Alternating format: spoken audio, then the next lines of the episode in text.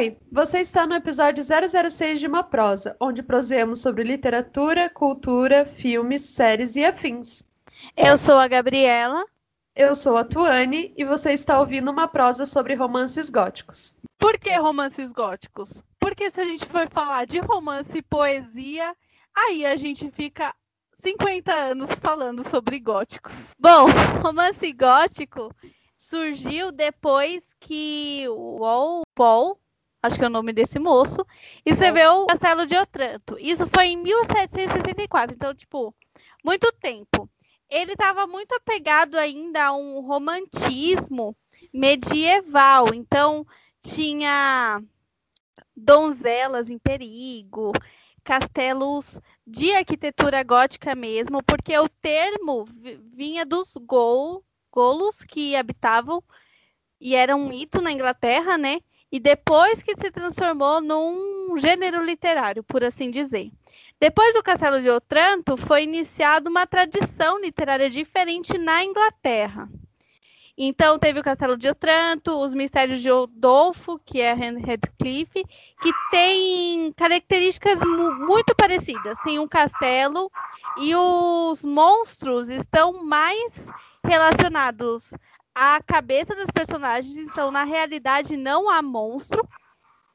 E, e essas personagens morrem fazem inferno a vida do outro. Os dois, por serem, não sei se por serem mais antigos ou por estarem iniciando e não terem uma prática literária gótica mais estabelecida, são bem chatinhos de se ler se a gente for comparar a outros. Chatinhos para mim, claro que a leitura é diferente, né? E chatos para mim também, que comecei Mistérios de Udolfo e fui até a página 2. então, continuando. Mas aí em Redcliffe, por mais que tenha escrito Os Mistérios de Udolfo, que não é um dos livros favoritos de todos os leitores da vida, inspirou muitos outros caras e mulheres a escreverem. Prova disso é a Jane Austen. Exato. Jane Austen escreveu Abadia de Northanger, inspirada na Anne Radcliffe. Eu acho que também eu tava refletindo sobre isso. Porque naquela época o povo não tinha os filmes de terror que a gente tinha hoje, né? Então, assim, só um mistériozinho a mais a galera já achava legal. E eu achei Mistérios de Adolfo um porre. Mas é, a Abadia de Northanger, ela é meio que uma paródia do Mistérios de Udolfo, porque a Jane Austen leu, achou super legal e falou assim: vou escrever um livro igual, só que meio zoeirinho. Até porque Jane Austen é um pouco. Todos os livros dela são um pouco paródias assim da sociedade mesmo, então ela já tem essa esse lado dela. Mas esse livro ele chega ao ridículo, acho que nos pontos, porque e eu vou falar começando do começo, porque é um dos meus livros preferidos da Jane Austen. Depois de Orgulho e Preconceito, óbvio. Para mim, Mr. Tilney é o melhor. Tipo, quem é Mr. Darcy perto de Mr. Tilney, entendeu? É tipo assim na minha cabeça. Mas enfim, é uma menina. Esqueci o nome dela, Caroline. É Caroline, aí. Catherine, não é? Catherine. É sempre Caroline, Catherine, Anne, Jane. Ok. Ela vai passar uns tempos na cidade grande com umas pessoas que são, tipo, amigos dos pais dela, alguma coisa assim, né? É que tá na hora dela casar lá, né? É, ela tem que, tipo, ir conhecer os jovens, os jovens, é... jovens ricos para casar com ela. Enfim, ela vai para lá e ela conhece uma outra menina que fica amiga dela e o irmão, Mr. Tilney, porque eles vão numa festa, num baile, alguma coisa assim, eles não conhecem ninguém e é melhor que assim, ela não pode só chegar e falar: Oi, meu nome é Catherine. Ela tem que, tipo, alguém tem que conhecer alguém e apresentar ela para essas pessoas. Ela não pode só simplesmente se apresentar. E elas ficam lá, tipo, meu, chateadíssimas no baile, porque não tem ninguém para apresentar elas para ninguém. E aí conhece Mr. Tilney. Eu só lembro de uma conversa sobre tecidos. E elas ficam muito tipo, nossa, você conhece de tecidos. Você é um homem que conhece sobre tecidos. E daí ele fica tipo, eu tenho uma irmã. Sei que depois de muitos, muitos papos, eles convidam ela para passar um tempo na casa deles, do Mr. Tilney, que é uma abadia. E ela chega aí... lá e fica tipo, meu, castelo. Por quê? Porque ela lê os Mistérios de Udolfo e ela parece ter lido todos os góticos escritos até então. Ela lia muito antes desse momento dela ter que ser apresentada para a sociedade. E aí ela não gostava de nenhum homem porque ela falava que nenhum lia tanto quanto ela e nenhum tinha tanto conhecimento da vida quanto ela porque ela leu muito góticos. E aí quando ela chega na abadia, a mina fica muito doida. Porque ela começa a imaginar coisas que não existem na realidade. Ela fica muito doida, muito doida. Ela começa a achar que o pai deles, lá dos amigos dela, era um cara doido que tinha matado a mãe deles. Então ela começa, tipo assim, a pegar coisas que acontecem em castelos antigos, que é tipo vento, barulhos, começa a entrar numa salas que não é para ela entrar e ela fica aterrorizadíssima e ela começa a achar que esse pai desse Tilne, que já não gosta dela, que assim, vamos falar a verdade, já não gostava dela, já não queria que ela, que ela casasse com o filho dele. E ela inventa uma história muito louca na cabeça dela. E daí você fica assim, meu. Essa é... Essa parte, a personificação dessa mulher que lê muitos góticos e acaba ficando doida da vida, é a crítica da Jane Austen em relação aos góticos. Por quê? Porque ela percebe que tanto no Castelo de Otranto quanto nos Mistérios de Udolfo, e aqui pode ser traduzido os Mistérios do Castelo de Udolfo também, é, são é a mesma coisa os mistérios são todas as cabeças das pessoas. Isso. Nos dois castelos não tem nada, tanto em Udolfo quanto em Otranto, não tem nada que demonstre que o castelo é realmente mal assombrado. Parte da cabeça. No castelo de Otranto é um cara que vai ser rei, só que ele é muito doente, o mistério envolve porque todo mundo sabe que ele vai morrer uma hora por causa da doença Sim. e marca um casamento para ele, um elmo gigante cai do teto. Mas isso pode ser estrutural, não necessariamente foi um fantasma. Daí Sim. o pai dele pega e fala assim: a profecia está se cumprindo, é agora que eu não sou mais rei e ninguém da minha família é mais rei. E aí ele mata a própria filha, tem mó rolo, porque todo mundo fica doido pensando que o mistério, perdão, que o castelo tá em prol de cumprir uma profecia contra eles. E Nossa. essa é a crítica da Jane Austen no, no, no, na abadia. Porque o povo começa a arrumar encrenca a partir de nada, literalmente. É, muito falando assim das jovens impressionáveis, né? Que, nossa, elas leram um monte e ficam bem doidas. Ainda mais, pensa, tipo, você cresceu, teoricamente, lendo um monte de coisa. Aí chega um cara com a irmã, que é o cara que você gosta, e chama você pra ir num castelo, cara. Eu também ia ficar muito doida, entendeu? Mas então é um pouco dessa crítica da questão de você ser muito influenciável, muito impressionável pelas coisas que você lê, né? Mas eu acho assim, é, ele é um livro curto, se você for comparar. Ele é curto e ele é muito legal, porque você lê muito rápido, ele é engraçado, porque você começa a ver que a protagonista, sabe, ela só se lasca na história, porque ela vê que não tem nada a ver. E as pessoas chegam para ela e falam: Meu, você tá louca, não tem nada a ver com isso. Então a gente, não sei, eu me, me vejo nela, entendeu? Porque às vezes eu fico assim, cara, queria pra um castelo. A diferença de anos entre o Dolfo e, e o Abadia são, acho que, 20 anos. Um é de 794 e a Abadia de 818. Sim. Mas, em 1796 foi escrito o Monk, que é o monge, né, do Lewis. E nesse romance, a moralidade aparece mais. Por quê? porque é onde a religião é colocada em xeque, a moralidade da religião. No monge, os mistérios aparecem também, mas o terror está no fato de que um monge que se, se considerava herói, porque ele é da religião, então todo mundo vai ler e fala assim: ah, ele deve ser o herói. Ele abusa sexualmente de uma mulher e depois ele descobre que a mulher é a irmã dele. Eita. Então, o terror começa aí, né? E aí todo mundo que def... ali defende ele, porque afinal ele é um monge. Uhum. Ninguém sabe disso, né? E aparece outro cara para ser o herói e ninguém aceita outro cara para ser o herói. Então, é a partir do monge que a coisa do romance gótico começa a virar. Por quê? Porque não vão ser mais monstros reais ou imagináveis a partir de um lugar específico. Os monstros são reais a partir do momento que eles são as pessoas ali. Uhum.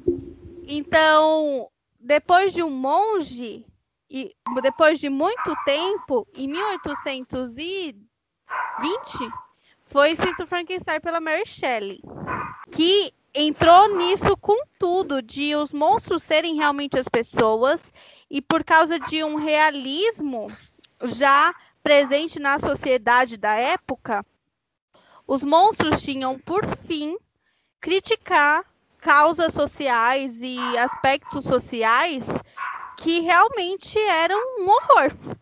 E Sim. são até hoje um horror. Sim, é, o Frankenstein mostra muito isso, né, na questão de que o monstro, de quem é o monstro? A criatura ou o doutor, o médico, o cientista, whatever he is o Frankenstein. Então fala assim: não, Frankenstein não é o monstro, é o criador, né? Só que você fica assim: não, na verdade, o monstro é o criador. E a criatura é uma pessoa muito não entendida pela sociedade. Esse é, é realmente outro aspecto, porque antes era muito clara a diferença entre bem, bom e mal.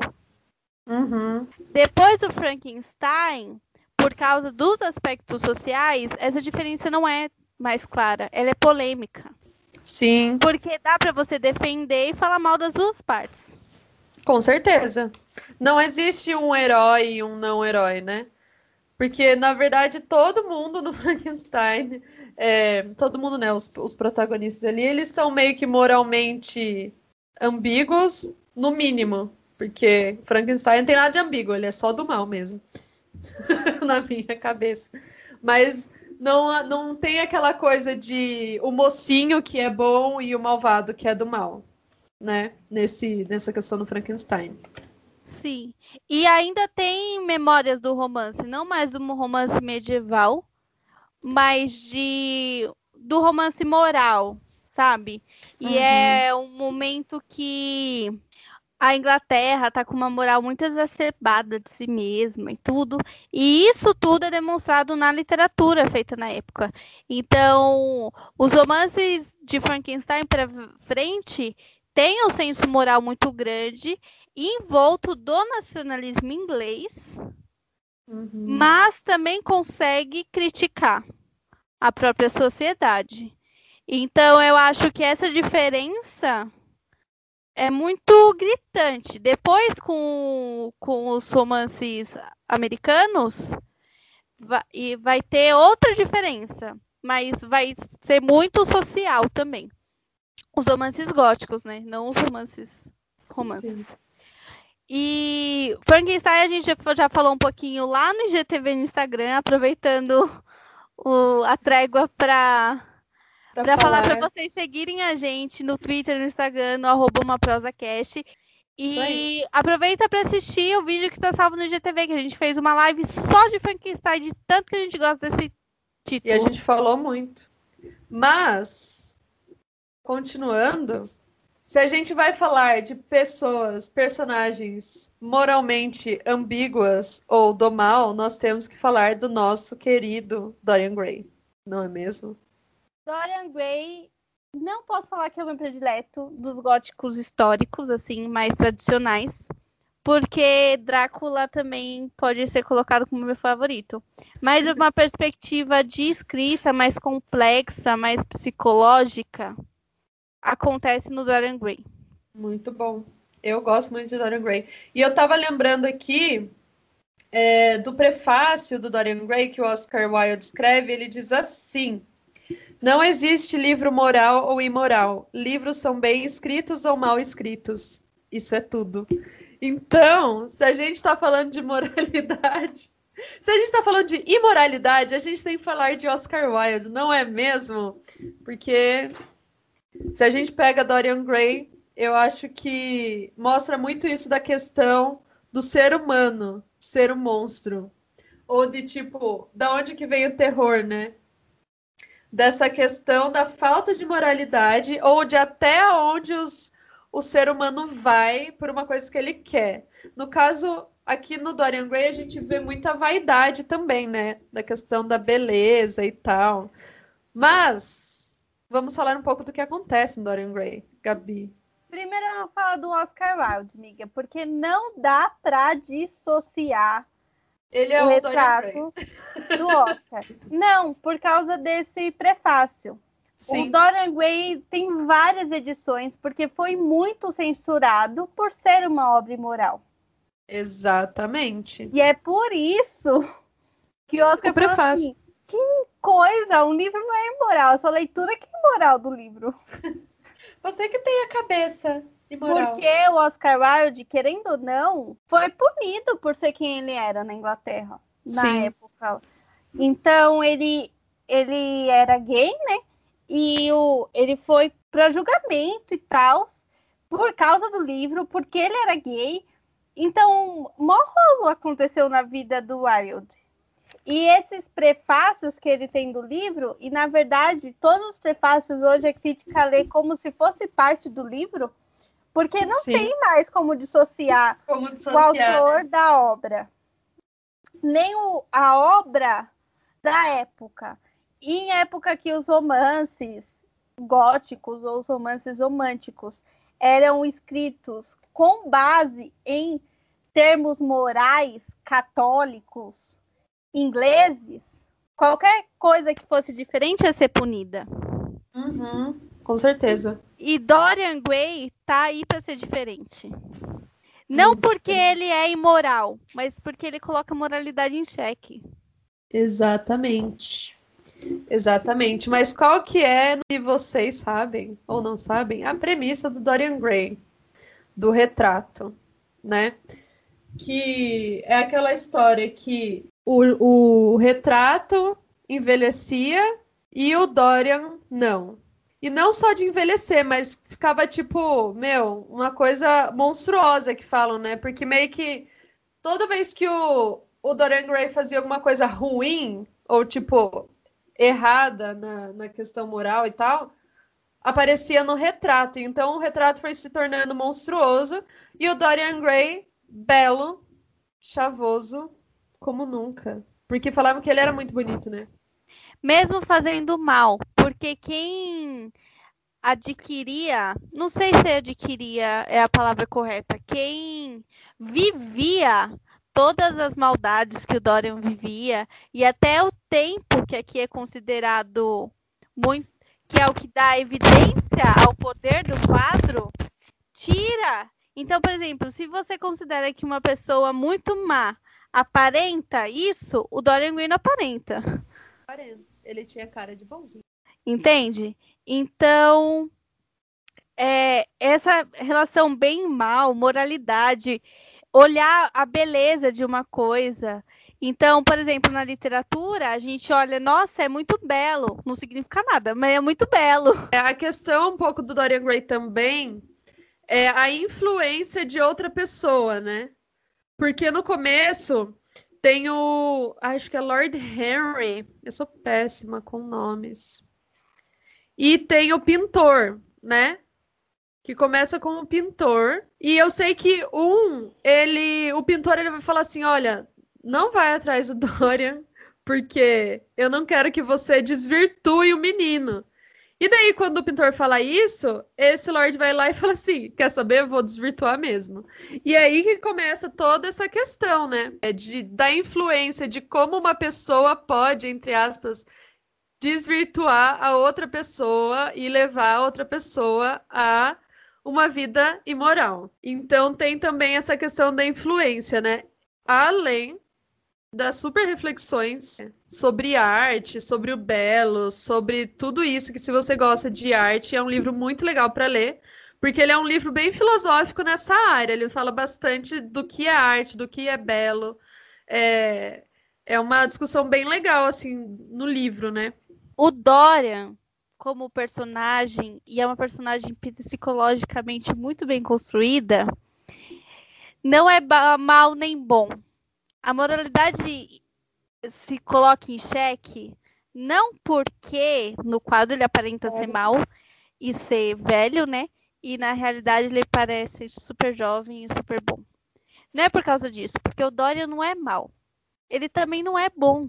Ele é uma pessoa. Ele é uma pessoa, entende? Então ele não é mal nem é bom. Ele é super vaidoso, tem uma busca excessiva pela beleza. Isso representa arte, porque na época tinha uma busca excessiva por formas belas e perfeitas. E isso não existe. É, até a questão, a questão dos, dos dandies, né, na época, que tava muito. Os homens serem muito vaidosos. Então, isso a gente vê muito, até porque o Oscar Wilde era um dandy, né? E isso aparece muito na, na acho que no lifestyle do, do Dorian também. Sim. E, e, essa beleza tem muito a ver também aqui com o status social, né? Com certeza. Não é uma beleza da periferia. Não. Até porque nessa época não não, não tinha essa be... coisa de periferia é belo, tem beleza. Nunca foi mostrado isso na literatura, né? E essa coisa também de viver em prol da fantasia, que é o que o Dorian fazia, por causa do quadro, Sim. ele vivia achando que era jovem, mesmo é. sabendo que não era. Pois é. Ele vivia como se fosse jovem, como se nunca fosse morrer, como se, se fosse perfeito. E essa Podia vaidade fazer, que pega. Uhum. Podia fazer o que ele quisesse, essa que era a questão por causa todo dessa não ter, não ter consequência. Isso, mas assim, não trazer as consequências, né? Porque ele fez pacto com o diabo e tal. Não tem impunidade nenhuma. não tem. Mas uh, é um livro muito perdão. legal. É uma punição, mas é um livro muito legal, eu acho, para leitura de quem gosta dessas temáticas. E também para quem não, porque Dorian Gray é uma leitura muito legal para todo mundo. A ideia de um livro que leva à perdição também é vivida pelo Dorian, né? Sim. Então tem um livro dentro do livro, o Retrato de Dorian Gray, que representa o próprio livro, o Retrato de Dorian Gray. Eu acho isso muito bom. Certo. Olha, gente, o Oscar Wilde é. Olha, eu não gosto muito de outras obras dele, mas o retrato tá assim. Muito bom. Mas. Seria uma vez por ano. Falando em Oscar Wilde e falando em gótico, a gente tem o Fantasma de Canterville, que é, na verdade, não é um romance, tipo, não é um livro, é um conto, mas é muito legal, porque se você gosta de uma zoeirinha, uma paródia com gótico, perfeito. Porque, na verdade, em Fantasma de Canterville, é, conta a história de uma família que vai morar num, numa mansão é bem Netflix. Netflix podia fazer a série. a família vai morar numa mansão e, nessa mans e essa mansão é assombrada, tem um fantasma. E o fantasma fica tentando, tipo, assombrar todo mundo. E ninguém cai na assombração dele. Tipo, a galera dá mó risada das correntes dele que ele fica batendo. Aí tem uma mancha de sangue que aparece no chão. Aí eles tentam lavar e ela aparece de novo. E eles não estão nem aí. e é ótimo. Que a família tá tipo. Acontece, okay, faz eu... parte. Faz parte. Ele fica tentando assombrar os irmãos mais novos, e os irmãos mais novos, tipo, não estão nem aí pra ele. E todo mundo faz a vida desse fantasma inferno. É ótimo. Então, assim, se você curte uma história de fantasma, Canterville Ghost, muito bom. Falando ainda do Oscar Wilde, tinha um contemporâneo, um cara que vivia na mesma época, que foi o Bram Stoker. Qual que é a vibe do Bram Stoker com o Drácula? Na verdade, Drácula não é um mito idealizado ou inventado pelo Bram, o, como é, por exemplo, Frankenstein na Mary Shelley, que é um mito inventado por ela. Havia histórias de vampiros em toda a Europa, ou de coisas ou seres que eram mortos-vivos e sugavam sangue das pessoas por toda a Europa. Esse tipo de folclore já existia há muito tempo. Uhum. O, a primeira história assim formada de vampiro que eu saiba, posso estar errada, mas tudo bem, não tô aqui para estar certa. foi o vampiro que primeiro foi colocado como um livro do Byron e depois descobriu-se que era um livro, na verdade, do parceiro do Byron, que é Polidori. Não li essa história, mas dizem que o Bram Stoker é, se inspirou muito nesse livro para escrever Drácula. Ele se inspirou nesse livro, mas em Drácula acontece uma coisa que também é um marco no gótico. Acontece o caçador do monstro. Meu, isso aí, icônico, icônico, caçador de monstro. Um dos melhores personagens, o melhor personagem de Drácula é o próprio Conde. O cara é muito bom no que faz. Não. Você aceitando ou não.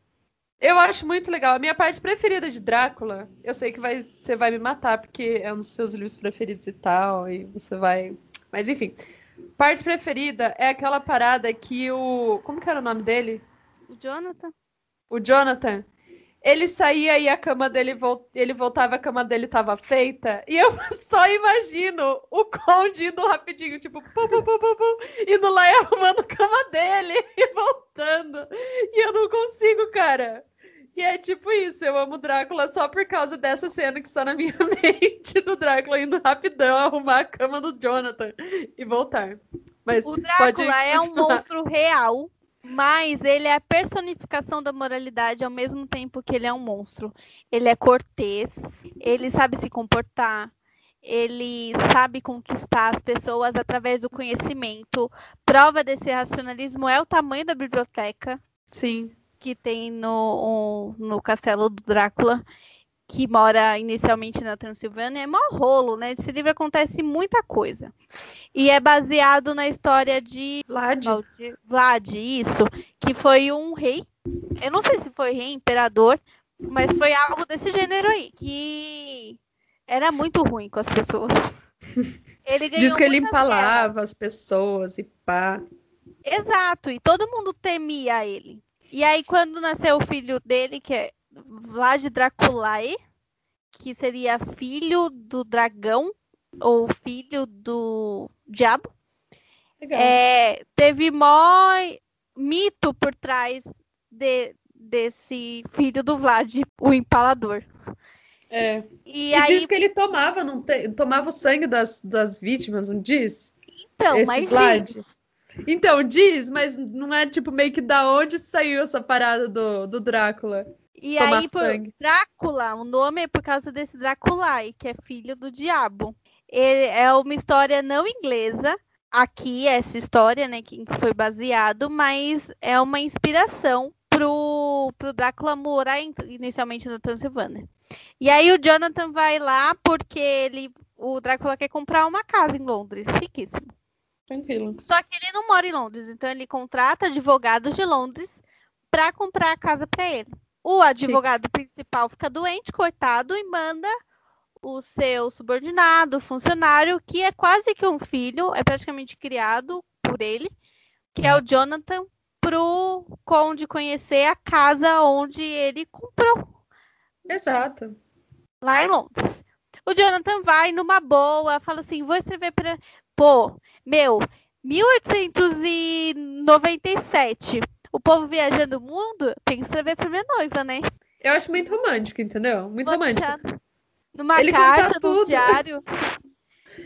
Muito legal. E aí, meu, a Mina é a melhor pessoa do mundo também. A Mina e o. É legal que o nome dela é Mina. a Mina é a melhor pessoa do mundo, mas o nome dela é Mina mesmo, no caso. E pode dar a mão, porque assim, a gente conhece a história através da Mina. Uhum. E o, o Van Helsing descobre um monte de coisa do Drácula por causa, por causa, da organização da mina. Ele escreve tudo, a, tudo que a Lucy passou, tudo que o Jonathan passou, ela sabe, ela guarda, ela sabe organizar, ela se envolve, ela reflete a respeito, ela chega a conclusões. Então, Jonathan escreveu, viveu, ficou todo com medinho, mas se recuperou. E aí a Mina organizou e levou lá para o Van Helsing. Exato. Por que, que eu gosto tanto de Drácula? Porque é muito coerente, coeso não tem muita lacuna, a gente entende porque tudinho acontece na hora que acontece. E é muito bom isso, porque acho que o jeito que é escrito também cria isso, né? Da questão das cartas. Porque daí a gente tem vários relatos. Então eu acho que cria diferente, por exemplo, de um livro que é escrito por um narrador onisciente ou qualquer coisa assim. É mais legal a gente ler pelas cartas, eu acho, na minha opinião. E, meu, a mina, cara, se você ignora as mensagens do seu namorado, enquanto isso ela está lá, organizando tudo. pra cartas. matar o inimigo do namorado. Pra matar o inimigo, entendeu? É muito legal. Mas a personagem do Van Helsing vem com essa demonstração científica. Por quê? Porque ela, assim como Dorian Gray coloca em xeque a moralidade, o Van Helsing coloca em xeque essa, é, o cientificismo exacerbado. Por uhum. quê? Porque enquanto ninguém ali acreditava que fosse verdade, que o Drácula era um vampiro, o Jonathan viveu isso, a Lucy viveu isso, e o, a única pessoa que acredita piamente em algo que não é provado pela ciência é o Van Helsing. Se não tivesse uma pessoa que acreditasse em outra coisa que não a ciência, isso porque ele é médico e advogado. Não teria caça às bruxas aqui. É, é a questão daquela frase. Nós temos que. Como que é que ele fala? Temos que ser científicos. Pegue água benta. Tipo uns negócios assim, sabe? Mas é isso, é para denunciar essa tudo é ciência. As mulheres têm uma facilidade maior em acreditar nesses mitos e nessas, nessas coisas surreais que acontecem, porque elas têm mais fé, inclusive na religião. E o Van uhum. Helsing veio como esse meio termo, sabe? Dá para você ser cientista e acreditar nessas coisas. Sim. Mas Drácula, assim, gente, é demais, mesmo. E é legal mesmo, mesmo. ver. É legal ver essas. Meio que. O nosso imaginário de cultura pop de vampiro da onde que saiu, né? Tipo, igual, essa questão dele não aparecer no espelho, de dormir no caixão, é, de, tipo, dormir ter que levar... o dia, não tomar sol, virar lobo, virar vampiro. É, é morcego. É. é. aquela questão de levar a caixa, a caixa com, ar, com terra, né? Então, assim, tudo isso, às vezes em filme de vampiro... Quem descobriu é legal... foi o Helsing. e é legal ver da onde que, que saiu, né? Tipo, ah, então aqui ele não tá aparecendo no espelho. Mas nada diz no Drácula de vampiros brilhando. E é só isso que eu digo. Eu paro por o... aqui. Eu tenho que falar uma coisa, porque senão o Thiago, meu namorado, gente vai me matar. Ele gosta muito dos diários do Jonathan, principalmente quando ele fala das receitas do que ele come no, Drá... no castelo do Drácula. Ele adora essas receitas. Então, pra quem gosta de, de umas receitas. É, o Jonathan, cara. Food blogger total. Mas é, Drácula é muito legal. Eu acho que para quem é, fica meio. Acho que. Como, como que seria? Assustado para ler um para ler o Drácula, porque às vezes ele algumas versões ele é bem tipo grosso, né? Tipo é um calhamaço. A galera é. fica meio assustadinha.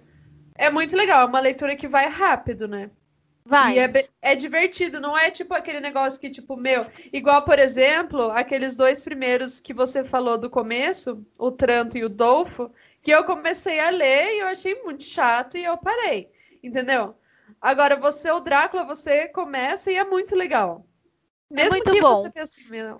mas não é só porque a linguagem é mais simples que esses dois ou que a ambientação seja mais moderna. Mas é porque o Drácula Gente, é muito coerente. Quando eu falo muito coerente, é. Ele, ele é. Ele prende a gente não pela linguagem simples, mas porque a gente fica muito curioso. A Sim. personagem do Drácula é o mistério encarnado. A gente não sabe nada sobre ele, a não ser o que as pessoas falam. E a gente só descobre tudo sobre ele quando a gente chega no final do livro. Exato. É muito Não- legal. Não tem como parar antes de terminar, porque você fica assim, meu, mas e aí? O que, que acontece? Quem é ele? De onde ele vem? Pra onde ele vai? O que, que ele faz? Por que ele faz assim? E você Sim. fica muito curioso. Eu, que sou uma pessoa curiosa, caio direitinho nesse tipo de leitura. Meu, é muito bom. É muito legal. E eu não sei quem sabe, mas lançaram uma série do Drácula ano passado. Foi ano passado, eu acho. Não sei. Não lembro se é no Netflix que tem. Que é muito legal. Até mas o último no final não episódio. tem como defender. É, é isso que eu ia falar. É muito legal até o último episódio. Então, se alguém quer assistir, porque, sei lá, Halloween e tal. Porque, assim, o que eu gosto dos romances góticos é a vibe. E a gente não falou da vibe ainda. A vibe é muito legal. Tipo, castelo, suspense, noite, aquela coisa, tipo, bem, né? Halloween, filmes de terror. É o que eu gosto. E essa série tem essa vibe no começo. Mas aí no último episódio, ca- acabou com tudo. Caga tudo. Cagou. Total. Então, assim, é só fingir que aquele episódio não existe, tá tudo bem. o resto da série é legal. Mas é isso mesmo. É, o último episódio a gente tá falando isso porque os caras viajam no tempo. Tá na moda viajar no tempo. É, meu, aí, mas da onde? vira hoje. Meu, coisa Drácula dois. acorda e é 2019. Ridículo. Mas até aí é legal. É legal mesmo, é muito bom. Enfim, continuando. Depois de Drácula, que é uma história assim, plena, Topperson. muito top mesmo. Eu acho, eu não recomendo para crianças. Porque não pelo, pelo menos não o texto integral. Talvez É, um resumo. É verdade.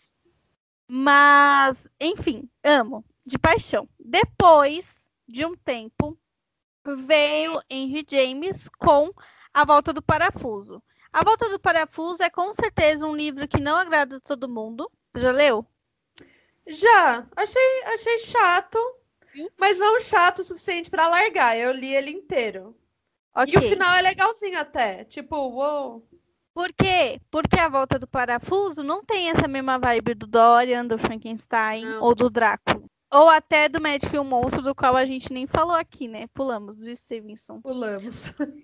Mas o A Volta do Parafuso, ela não, não atende às expectativas dos góticos citos anteriormente. Sim. Ela aparece, então, como inovadora, né? Por quê? Porque são crianças, certo? Crianças. E aí o mistério acontece do começo ao fim. Você começa tentando entender e termina sem entender. É, esse que é o negócio. É aquela coisa, né? Que você lê, aí as coisas começam a acontecer, você fica meio assim, mas é tudo muito fraquinho. Entendeu? Eu acho que essa que é a comparação. É legal, beleza, tem uma vibezinha ali, mas é tudo muito fraquinho se você for comparar os mistérios do Drácula, por exemplo, do Frankenstein, que são muito Que mais, né? acontecem realmente. Que acontecem. O que acontece no, na volta do parafuso é que tem duas crianças órfãos e o tio, e elas vivem em Bly, e o tio dessas crianças é, tem que contratar uma babá para elas, né? Não é babá, era, pra, era professora que morava na casa dos ricos e cuidava Sim. das crianças. É uma professora babá. Isso aí. É isso. Eu, se eu tivesse tempo para pegar o livro, eu falava a palavra erra- exata. Meu, eu li esse livro numa versão de português de Portugal. Eu comprei naquelas feiras que era tipo Receptora. preceptora, isso aí. E tem umas, tem umas palavras que eu fico assim, quê? Mas eu li e foi isso. E desde o começo, que é quando o tio vai entrevistar a preceptora, tem um mistério. Porque os pais da criança morreram e nin- ninguém fala para ela por quê, como, onde, quem, quando. Ninguém fala para ela a respeito dessas crianças. Ela só aparece em Bly e tem a governanta em Bly. E essa preceptora meio que tem um dom de ver fantasmas. E ela vê fantasmas. e quando ela vê um cara, a, ela fala desse cara pra governanta e a governanta fala assim: Ah, ele já trabalhou aqui, mas ele já morreu. Pam, pam, pam. E aí tem, acontece o mistério, porque ela cuida de- da menina, né? Que um irmão é uma menina e o menino, não lembro o nome deles. Acho que é Flora e Miles, é isso. A Flora, ela cuida, ela cuida da Flora e o Miles, eles recebem uma carta, porque a governanta recebe uma carta da escola falando que ele foi expulso e que ele vai voltar para as férias e não vai voltar mais para a escola. E Uhum. aí tem um mistério, o que, que essa criança fez para ser expulsa? Ninguém Sim. sabe. E ninguém vai saber.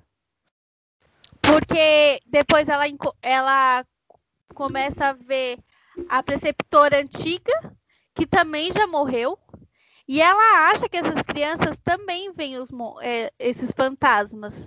Só Sim. que as crianças em nenhum momento dizem que veem os fantasmas. Então a gente não sabe se esses fantasmas existem ou se só estão na cabeça da preceptora.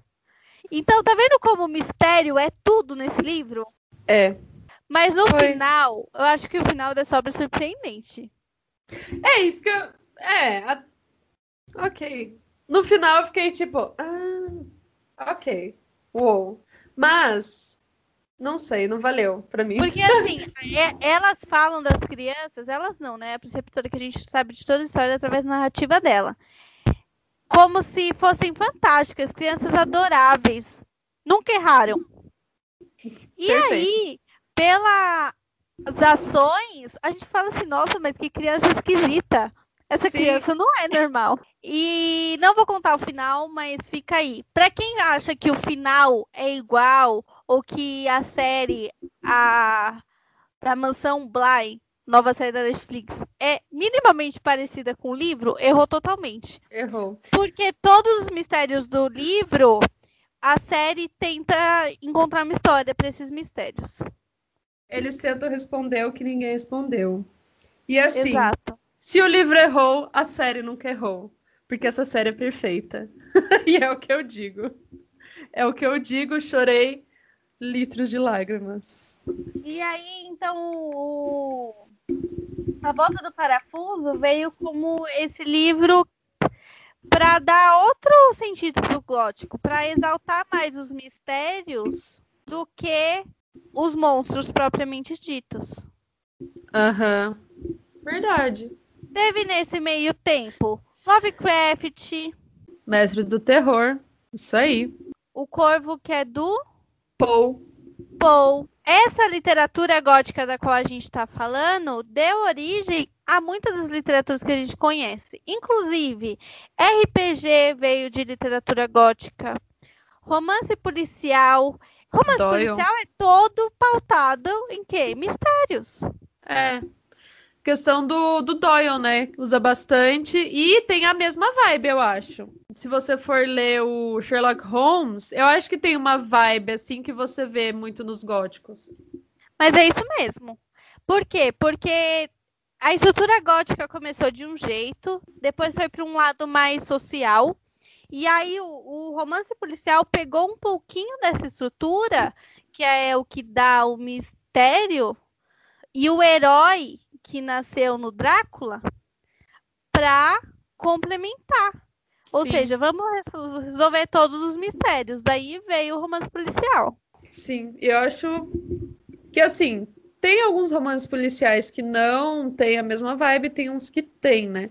Mas se a gente pegar os preferidos da galera, sempre tem uma vibe meio sombria, né?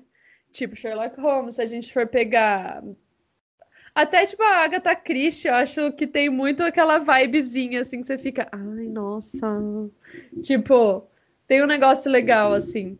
Então a gente vê ali, né? isso. Que às vezes pode não nem ser a questão em si, mas sabe, tipo, só como é construído o cenário.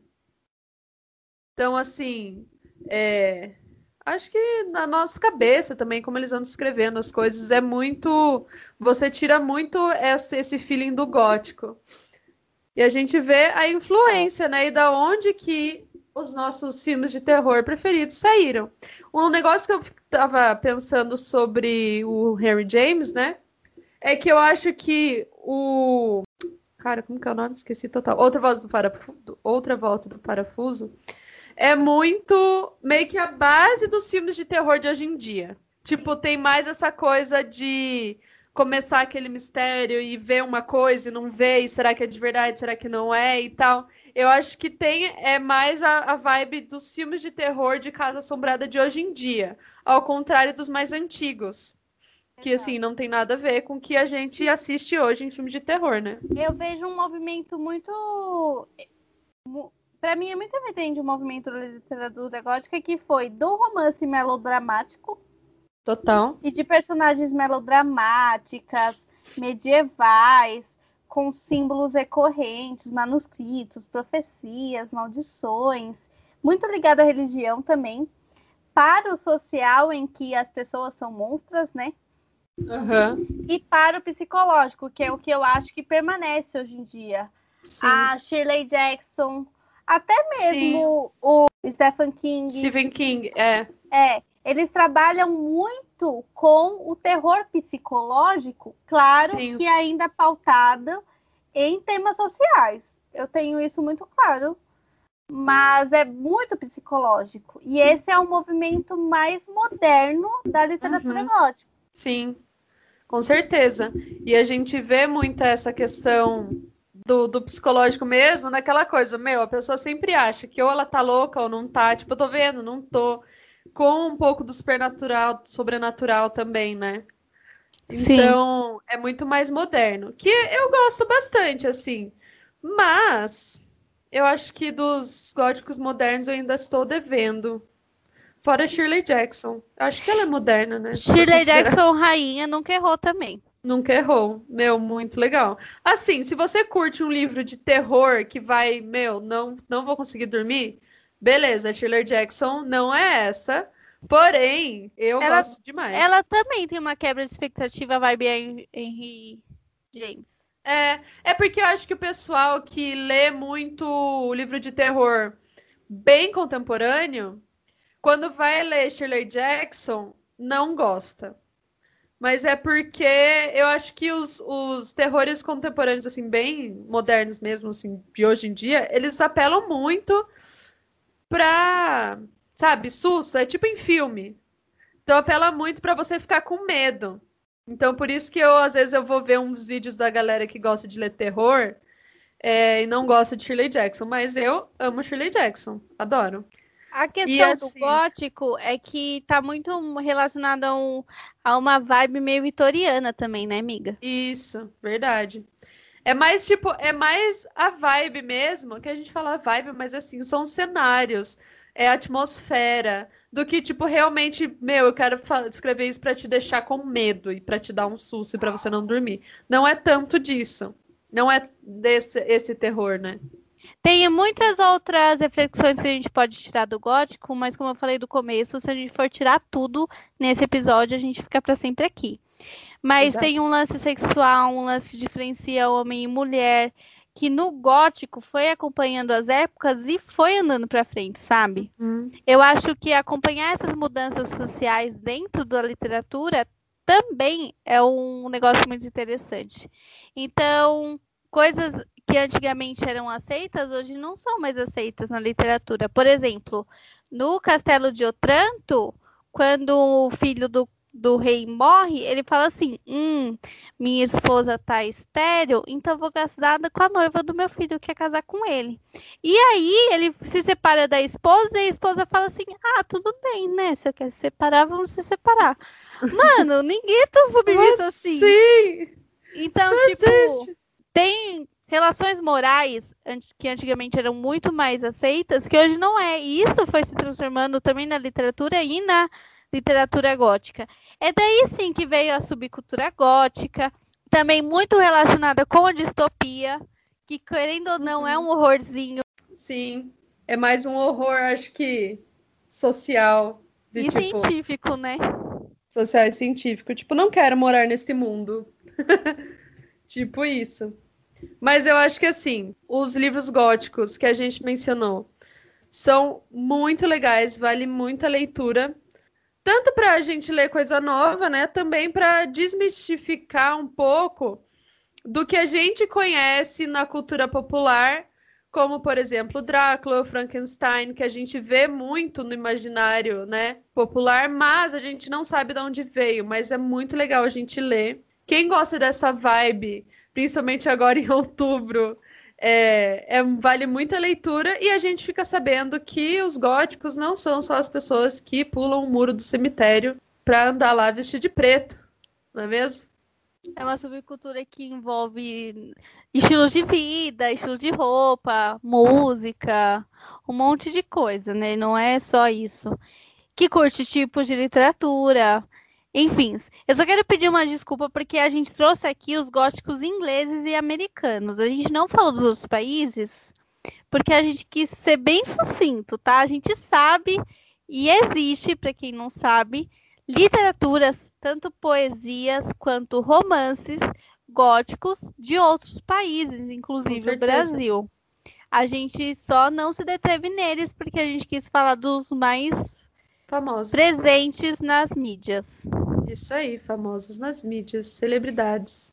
Então, repetindo, segue a gente numa prosa, Segue a gente também no Twitter, conversa com a gente por lá, compartilha esse podcast com quem você gosta. Se você não gostou do podcast, compartilha com quem você não gosta. Porque... Compartilha com aquele fã de terror e gótico. Exato. Que é uma e coisa pra escutar no pra gente por lá quais os livros de terror ou histórias de terror favoritas de vocês. Qual é o seu filme de terror preferido? É isso aí. É isso aí. Comentem. Tchau. Bye.